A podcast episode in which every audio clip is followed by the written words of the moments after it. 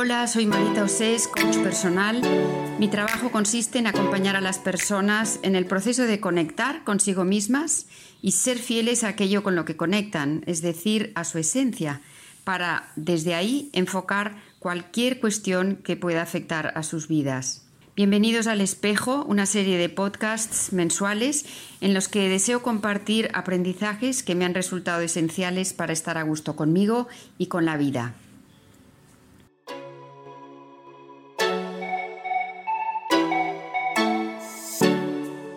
Tratando casos muy diferentes, me ha venido a la cabeza la misma frase de Carl Jung. Dice así, mientras no hagas consciente lo inconsciente, este dirigirá tu vida y tú le llamarás destino. Escuchando lo que me cuentan personas muy diversas, percibo que su existencia está manejada por fuerzas internas que ellos mismos ignoran. Llevamos encima, sin saberlo, experiencias, creencias, juicios, heridas grabadas dentro de nosotros.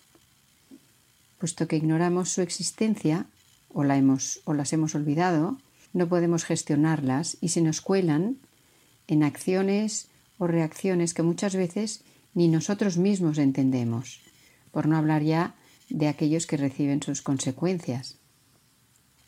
A menudo me encuentro con personas que me dicen que son impulsivas, pero hablando con ellas lo que veo que en realidad les ocurre es que es el inconsciente el que manda en su vida. Hacen lo que no quieren pero solo se dan cuenta cuando ya lo han hecho, porque no ha mediado su voluntad o su reflexión. Otros, por el contrario, están plenamente convencidos de haber elegido conscientemente una opción determinada, sin percatarse de que han actuado impulsados por su inconsciente. Escribir es una manera de hacer consciente lo inconsciente y leer es una manera de reconocerlo aunque sea escrito por otra persona. Leer y escribir son dos maneras de bucear en nuestro inconsciente y por lo tanto son actos de autoconocimiento. Julia Cameron, en su libro El camino del artista, que es un libro dirigido a personas que sienten bloqueada su creatividad, aconseja escribir lo que ella denomina las páginas de la mañana. Nada más despertarte, antes de hacer ninguna otra cosa, escribes todo lo que te pasa por la cabeza, aunque no tenga sentido de entrada o sean frases deslavazadas o temas inconexos. ¿Por qué recién levantados? Porque el inconsciente en el que hemos estado inmersos durante el sueño todavía no ha cerrado sus compuertas, porque el crítico interno no se ha despertado todavía o se está desperezando y no te, interrumpirá para cuestionarte cada palabra que escribas. Una vez lo terminas, no lo revisas, sino que lo guardas y no puedes leerlo hasta pasado un tiempo. Cuando practicas este ejercicio durante los días suficientes, descubres en estas líneas temas recurrentes, ideas que ni siquiera sabías que estaban ahí, dentro de ti, y que te definen, y que por lo tanto te ayudan a conocerte. Temas que te alegran o que te preocupan, pero que tienes aparcados y que has preferido ignorar o olvidar y se te cuelan en la, escritura. Escribir es atreverse a expresarte, a mirarte con la perspectiva que da ponerlo sobre el papel. Si se despierta el crítico interno, es bueno desactivarlo. Lo notaremos porque empieza a decir esto está bien, esto está mal, esto no tiene sentido, esto es una bobada, ¿para qué? Lo importante en este ejercicio no es el cómo, sino el qué.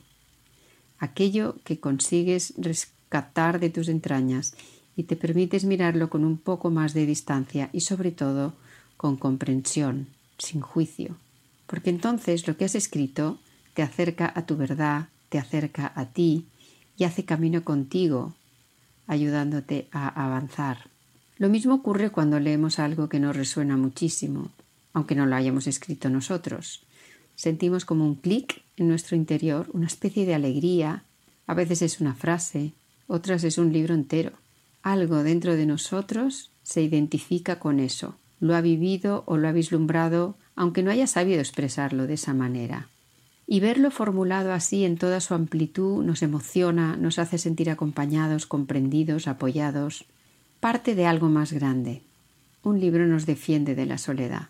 Y cuando nos identificamos con lo que dice, nos ayuda a dar un paso más en la tarea de conocernos. Nos da sensación de pertenencia, de compañía. Mira, tú no soy tan rara. Aquí hay otra persona que ha experimentado lo mismo que yo. Los libros son una mano tendida de los autores hacia nosotros. Tus propios escritos son una mano tendida de ti hacia ti. La escritura se convierte así en un acto de amor y la lectura una forma de sentirse amado. Pues que este día del libro de 2023 te escribas algo con amor y encuentres uno de esos libros escritos con y por amor. Y como siempre, atrévete a soñar, camina hacia tus sueños, pero sobre todo disfruta del camino.